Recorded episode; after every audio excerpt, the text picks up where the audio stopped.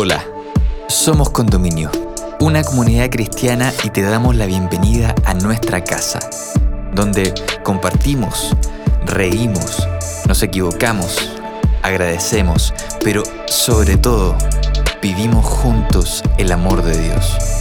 Llegamos a ti con nuestro podcast Recomenzar, presentándote el capítulo Recomenzar con Dios donde Marcelo Acevedo, un amigo de nuestra casa, traerá a nosotros la idea de empezar de nuevo o recomenzar una relación con Dios.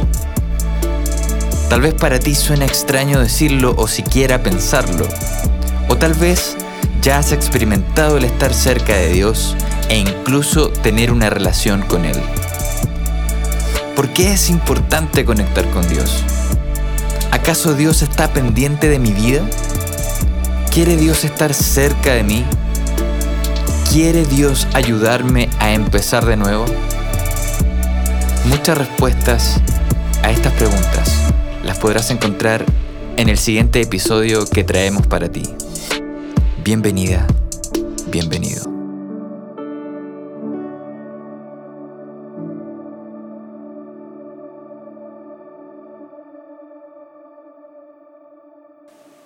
Hola amigos.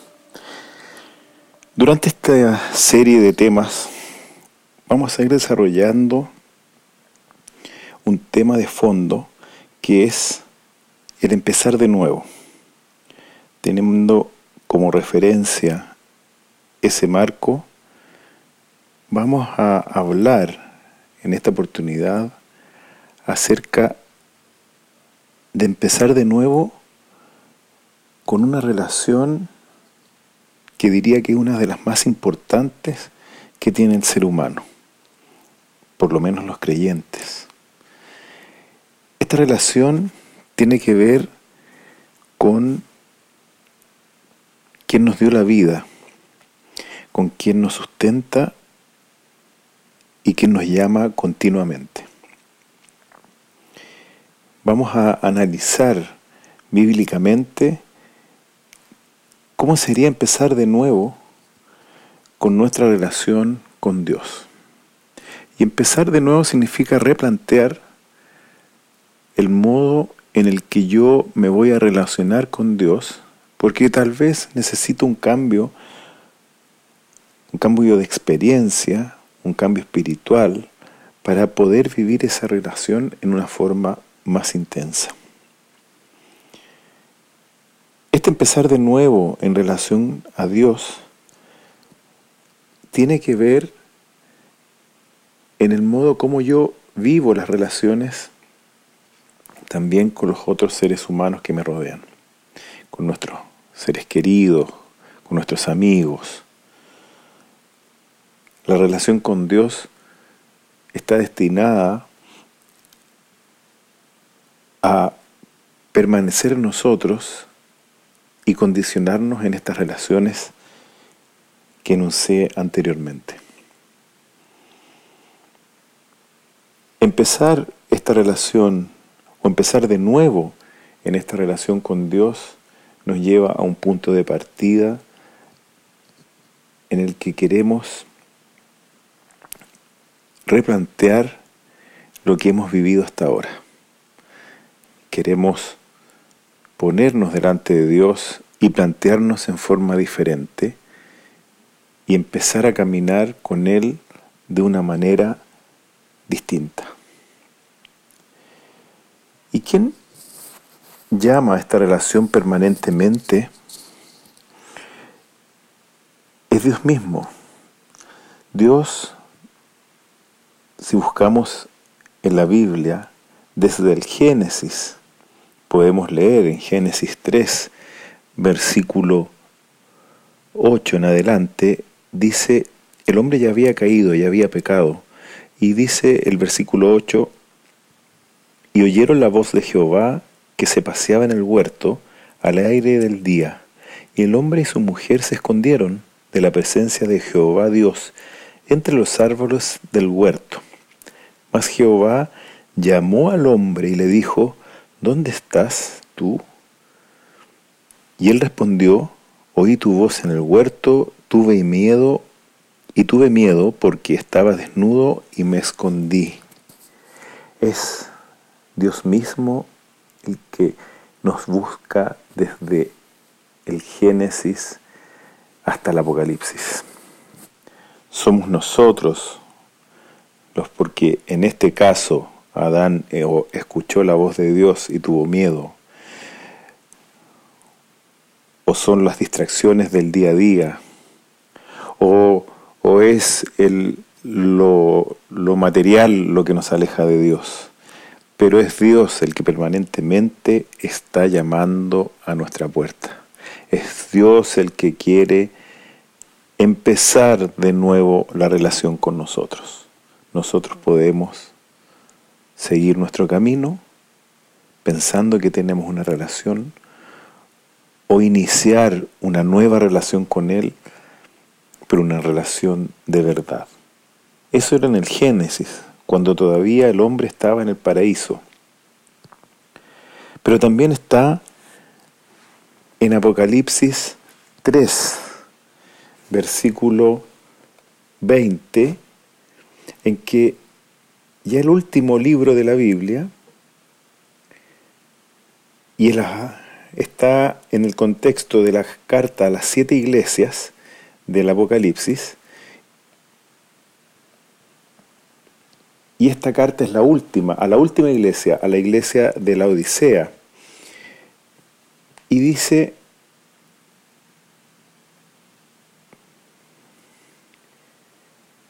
en este momento, dice, aquí el amén, el testigo fiel y verdadero, principio de la creación de Dios, dice esto.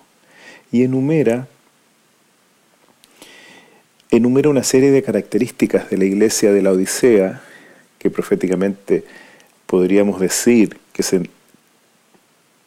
que es la iglesia que va a estar en pie cuando Cristo vuelva. Y después cuando termina de enumerar esas características, le dice en el versículo 20, He aquí, yo estoy a la puerta y llamo. Si alguno, alguno oye mi voz y abre la puerta, entraré a él y sanaré con él y él conmigo. Es la última iglesia, es al final de los tiempos, en que volvemos a escuchar esa voz de Dios que desde el Edén diciendo, ¿y dónde estás tú? Yo estoy a la puerta y llamo, ¿dónde estás tú, hombre? ¿Dónde estás tú, mujer? ¿Dónde estás tú, humanidad? Estás detrás de tu puerta y yo llamo a esa puerta. No atropello tu puerta, lo podría hacer. Tengo el poder para eso, pero respeto los límites que me pones. Estoy a la puerta y llamo. Si tú quieres empezar de nuevo esta relación, ábreme y yo no dice ahí te traigo oro, te traigo fortuna, te traigo triunfos, te traigo éxitos. No. ¿Qué dice el versículo? Entraré a Él y cenaré con Él y él, conmigo. Te está ofreciendo una relación. Te está ofreciendo una relación de igual a igual. Se está ofreciendo el mismo la relación. Está queriendo compartir contigo lo cotidiano. Una cena y una conversación Qué falta que nos hace a veces conversar así con Dios, frente a frente, sentados en una mesa, hablando de lo cotidiano. Dios ha desaparecido de la cotidianidad del hombre. Está muchas veces en las ceremonias, en los casamientos, los funerales, pero Dios quiere estar en el día a día, en la cena, en la cena sentado en una mesa hablando contigo. Por lo tanto, Dios se ha preocupado de la humanidad desde que nos creó, nos busca permanentemente. Y tenemos muchos ejemplos en la Biblia de cómo Dios buscó a su pueblo, cómo Dios buscó establecer esta relación. Y hemos sido nosotros, como grupo, como humanidad, los que nos hemos apartado. Y también nos hemos apartado muchas veces em, individualmente. Por eso necesitamos renovar esta relación con Dios. Necesitamos que Él esté en nuestro día a día, en lo cotidiano, en las cosas pequeñas que llenan nuestro día, en las actividades que hacemos diariamente. Y Jesús también le preocupaba mucho establecer relaciones con a quienes él visitaba. Y aquí vamos a analizar una, un encuentro que tiene Jesús con un personaje muy especial. Y ya lo vamos a ir analizando. Esto está, este relato se encuentra en el Evangelio de Juan, capítulo 3, versículos del 1 al 15. ¿Por qué es importante? Porque es Cristo, Dios con nosotros, Emanuel, el que le va a enseñar a un doctor de la ley qué significa estar con Él, que nos plantea Dios en esta nueva relación, porque podemos decir, ¿para qué es esta relación? ¿Qué nos ofrece? ¿A qué nos llama? ¿O qué es lo que queremos de Él? Para eso vamos a analizar este encuentro de Dios con Nicodemo. San Juan capítulo 3 versículo 1. Había un hombre de los fariseos que se llamaba Nicodemo, un principal entre los judíos. Dos características principales en este. Fariseo. El fariseo era, era un estudioso de la ley, por lo tanto religioso, y judío. Y dentro de los judíos, uno, uno de, una, de una casta especial que sobresalía por el resto. Por lo tanto, desde su origen, desde su nacimiento, tenía características especiales que a él lo hacían especial y que él se sentía especial por ser, por pertenecer al grupo al que pertenecía. Los fariseos eran muy celosos de la ley, eran muy estudiosos de la ley, casi la interpretaban y muchas veces a Cristo los fariseos lo tentaron para que él diera alguna respuesta. Y además judío y hombre. En esa sociedad el ser hombre también tenía una connotación más positiva que ser mujer.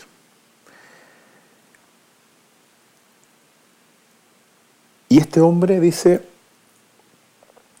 vino a Jesús en el versículo 2, este, Nicodemo, vino Jesús de noche y le dijo, Rabí, sabemos que has venido de Dios como maestro, porque nadie puede hacer estas señales que tú haces, sino está Dios con él.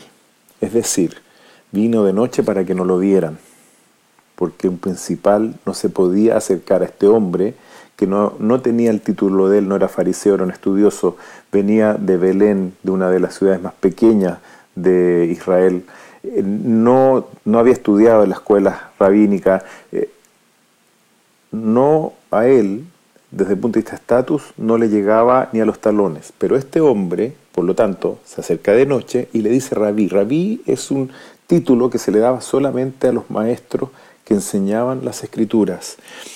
Y él le dice así a Cristo, reconociendo en Cristo un maestro. A él, que era maestro fariseo.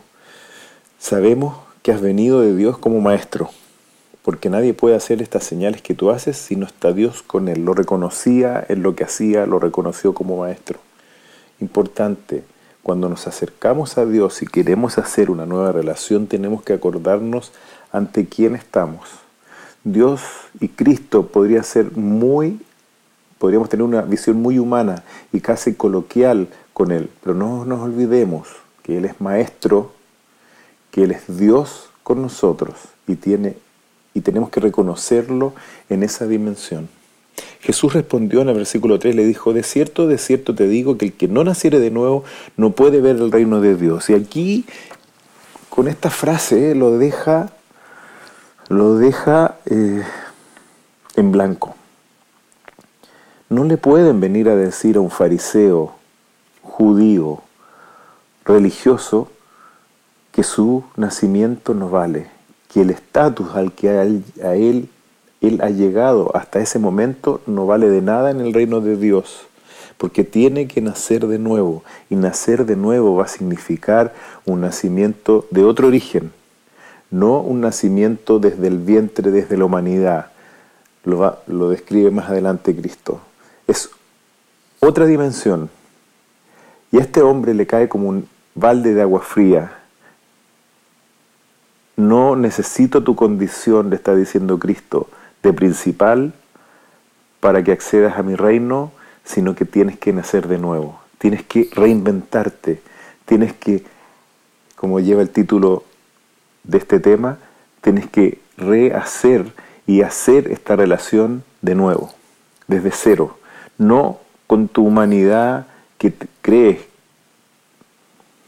que tienes mérito para acercarte, sino con una dimensión que te voy a dar yo y que te lo voy a explicar. Nicodemo le dijo, ¿cómo puede un hombre nacer siendo viejo? ¿Puede acaso entrar por segunda vez al vientre de su madre y nacer?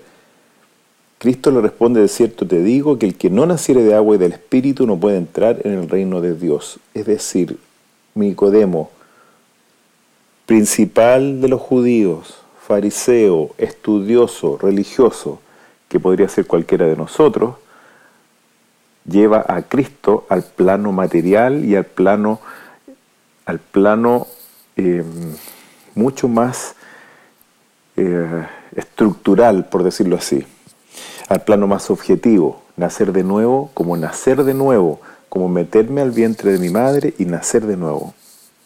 Cristo, Cristo lo, o sea, Nicodemo piensa que nacer de nuevo es volver a nacer y Cristo le dice, de cierto te digo que el que no naciera de, de del agua y del espíritu no puede entrar en el reino de Dios. Cristo le está hablando de un nuevo nacimiento espiritual. El agua. Cristo tuvo ese nacimiento. Cuando es bautizado por Juan el Bautista, tiene ese, nacimiento desde el agua, el bautismo. Y, y Él quiere que todos tengamos ese nacimiento, pero del Espíritu. No vas a nacer de nuevo, no vas a nacer de nuevo de una madre, sino que es el Espíritu que te va a llenar y te va a hacer una persona nueva. Tú no tienes que hacer nada, solo debes dejar actuar al Espíritu en tu vida, en tus propósitos, en, tus metas. Si tú logras que el Espíritu, no logras porque no es mérito tuyo, si tú permites que el Espíritu Santo te llene, vas a poder hacer una nueva relación con Dios. Eso es lo que quiere Dios, una relación sincera, una relación que yo, el, mismo que habla es el mismo que, que siente, el mismo que está por dentro. Él llamó a, a los dirigentes judíos sepulcros blanqueados, bonitos por fuera, muerte por dentro. El Espíritu Santo es capaz de llenarte de vida por dentro para que tus frutos sean los frutos del Espíritu y a través de esa nueva, de esa nueva, de ese nuevo nacimiento puedas establecer en realidad una relación con Dios como, como Él quiere hacerla. El versículo 6, lo que es nacido de la carne, carne es, y lo que es nacido del espíritu, espíritu es. Aquí hay dos dimensiones. O eres carnal, con todo lo que significa, lo que nos gusta ser carnales, lo que nos gusta eh, lo, que podemos, lo que nos hacía los sentidos, por eso en el, en el Edén perdimos el Edén, porque, porque la fruta era bonita a la vista, era bonito el sabor y, las sensaciones. Somos, somos muy cortoplacistas, vemos apenas más allá de nuestras narices lo que tocamos, lo que vemos, lo que sentimos y pensamos que tenemos que somos dueños de todo. Eso es ser carnal y Dios nos llama a una vida espiritual, en que estas cosas sí las podemos seguir admirando, podemos seguir disfrutando, pero cuando nos llena el espíritu ya esas cosas van a ser secundarias y vamos a andar por la vida, por la vida disfrutando de la compañía de esta nueva relación con Dios a través del espíritu.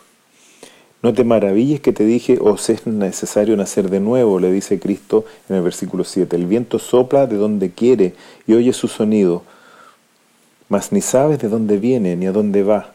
Así es todo aquel que es nacido del Espíritu. Qué bonita, qué bonita comparación y metáfora hace aquí Cristo. Esto es tan, tan dentro de las experiencias del cristiano, es tan real porque no te tienes que dar cuenta cómo vas a cambiar. No te tienes que poner metas para cambiar. Es como el viento que sopla y de dónde viene no sabe. ¿Por qué estoy haciendo esto ahora? No sé, pero es el Espíritu el que me está llenando, seguro. Esta experiencia, esta experiencia de cristiano, nos deja perplejo porque eh, solamente con estar dispuesto a que el Espíritu Santo actúe a través de nosotros, vamos a sentir sus efectos. No nos vamos a proponer ser buenos o ser amorosos, vamos a ser buenos y amorosos. No vamos a trabajar para ser buenos. El Espíritu Santo nos va, nos va a llenar y los frutos van a ser buenos. No sé si se entiende. Dios quiere que seamos primero esencia y después seamos lo que sale para afuera, que esa esencia se manifieste. Y Nicodemo de nuevo queda perplejo, ¿cómo puede hacerse esto? Y Cristo le responde desde Nicodemo mismo. ¿Eres tú maestro de Israel y no sabes esto? Tú has escudriñado las escrituras, tú eres un ser espiritual. ¿Cómo no me entiendes cuando hablo de lo espiritual? ¿O tú solamente tienes un checklist que llenaste desde pequeño, como el joven rico que le dice, yo he guardado todos los mandamientos, he hecho el checklist de cada una de estas cosas, pero cuando le pide, deja todo y sígueme, no es capaz, porque no estaba dentro de su checklist y porque él estaba haciendo todo para merecer ser, ser salvo y Cristo se lo estaba ofreciendo gratuitamente. ¿Cómo tú que eres espiritual no entiendes estas cosas espirituales? Le está diciendo Cristo. De cierto te digo que de lo que sabemos hablamos y lo que hemos visto testificamos. No recibís vuestro nuestro testimonio. Es decir, tú has visto y al principio me dijiste que yo era maestro, pero te falta fe, te falta nacer de nuevo, te falta sentir el Espíritu, te falta sentir para en realidad poder relacionarte conmigo y te falta eso para empezar de nuevo a relacionarte conmigo. Pero no te falta porque yo no te lo quiera dar. Te falta porque no sabías primero que era así y ahora que te lo estoy diciendo, solo tienes que a actuar al Espíritu en tu vida y eso va a salir. No te tienes que esforzar, no, no tienes que correr una carrera en menos tiempo, tienes que dejarte llevar por el Espíritu Santo. Si os, os he dicho estas cosas terrenales y no creéis, ¿cómo creeréis si os dijere las celestiales? No estamos preparados probablemente para escuchar todo lo que Cristo quería decirnos. Nuestras mentes limitadas, nuestros sentidos limitados, nuestra inteligencia limitada, no, puede, no es capaz de, de aprender todo lo que Cristo quiso decirnos. Nadie subió al cielo sino el que descendió del cielo, el versículo 13, el Hijo del Hombre que está en el cielo. Y como Moisés levantó la serpiente en el desierto, así es necesario que el Hijo del Hombre sea levantado. ¿Y para qué todo esto? ¿Para qué te estoy diciendo yo que sea espiritual? ¿Para qué eh, ya vas a tener una relación conmigo, le dice Cristo? Es importante, pero yo te estoy preparando para otra cosa. Versículo 15, para que todo aquel que en él cree no se pierda, más tenga vida eterna. Porque todo el checklist que haces en esta tierra es terrenal, es carnal y es efímero. Yo te estoy ofreciendo una vida eterna, pero para llegar a esa vida eterna tienes que pensar eternamente, tienes que pensar como el Espíritu. Y eso lo vas a lograr si dejas que el Espíritu actúe en ti. Y estas cosas que son, que te apegan a la tierra, que te, que te distraen en tu caminar en, por la vida, está bien. Muchas veces van a ser importantes, por supuesto. La familia, los amigos, los hijos, los padres. Lo que te toca desarrollar con los dones y talentos que Dios te da, está bien. Pero yo quiero que empieces a pensar espiritualmente cuando te relaciones conmigo. Y por eso es necesario que nazcas de nuevo, que hagas una relación de nuevo conmigo, porque para relacionarte conmigo tienes que pensar espiritualmente, porque yo te voy a llevar a lugares en el que en el que tú ni siquiera te imaginas cómo son. Y para eso necesito que Cristo dice, necesito que tú vivas espiritualmente. Y si ya vimos el Génesis, vimos cómo actúa Cristo, ¿no es cierto? Vimos el Apocalipsis, pero los, los últimos capítulos del Apocalipsis básicamente nos enseñan hacia dónde vamos. No como un, no como un premio al que tenemos que llegar porque es bueno, sino porque tenemos que llegar porque nos espera Cristo ahí, porque hemos podido relacionarnos con Él de esta forma espiritual y nos vamos a encontrar con Él. Ese es el gran premio, no son las calles de oro, no son, no, son los diamantes que están desperdigados por ahí, no es la corona que voy a tener, que a lo mejor va a ser, pero lo que nos espera es Cristo en un mundo distinto, con una eternidad con Él mismo en medio de nosotros. Y en Apocalipsis 21, ¿no es cierto? El capítulo 1 dice, vi un cielo nuevo y una tierra nueva porque el primer cielo y la primera tierra pasaron y el mar ya no existía más. Y yo, Juan, vi la santa ciudad de Jerusalén descender del cielo dispuesta como una esposa ataviada para su marido. Y oí una gran voz en el cielo que decía, He aquí el tabernáculo de Dios con los hombres, y Él morará con ellos, Él morará con ellos, y ellos serán su pueblo, y Dios mismo estará con ellos como su Dios. Me emociona leer estas palabras, porque eso es lo que yo espero, morar con Él él en medio del pueblo, Él en medio de nosotros. Y que el versículo 4 enjugará Dios toda lágrima de los ojos de ellos. No algunas, todas las que lloramos mientras estuvimos en esta tierra. Y no habrá muerte, ni habrá más llanto, ni clamor, ni dolor, porque las primeras cosas pasaron. Qué importante, qué bendición, qué promesa nos ofrece Cristo. Apocalipsis, Apocalipsis 22.1.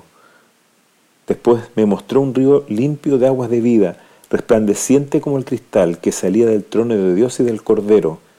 Versículo 2. En medio de la calle de la ciudad, a uno y a otro lado del río estaba el árbol de la vida, que produce doce frutos, dando cada mes su fruto y las hojas del árbol eran para la sanidad de las naciones.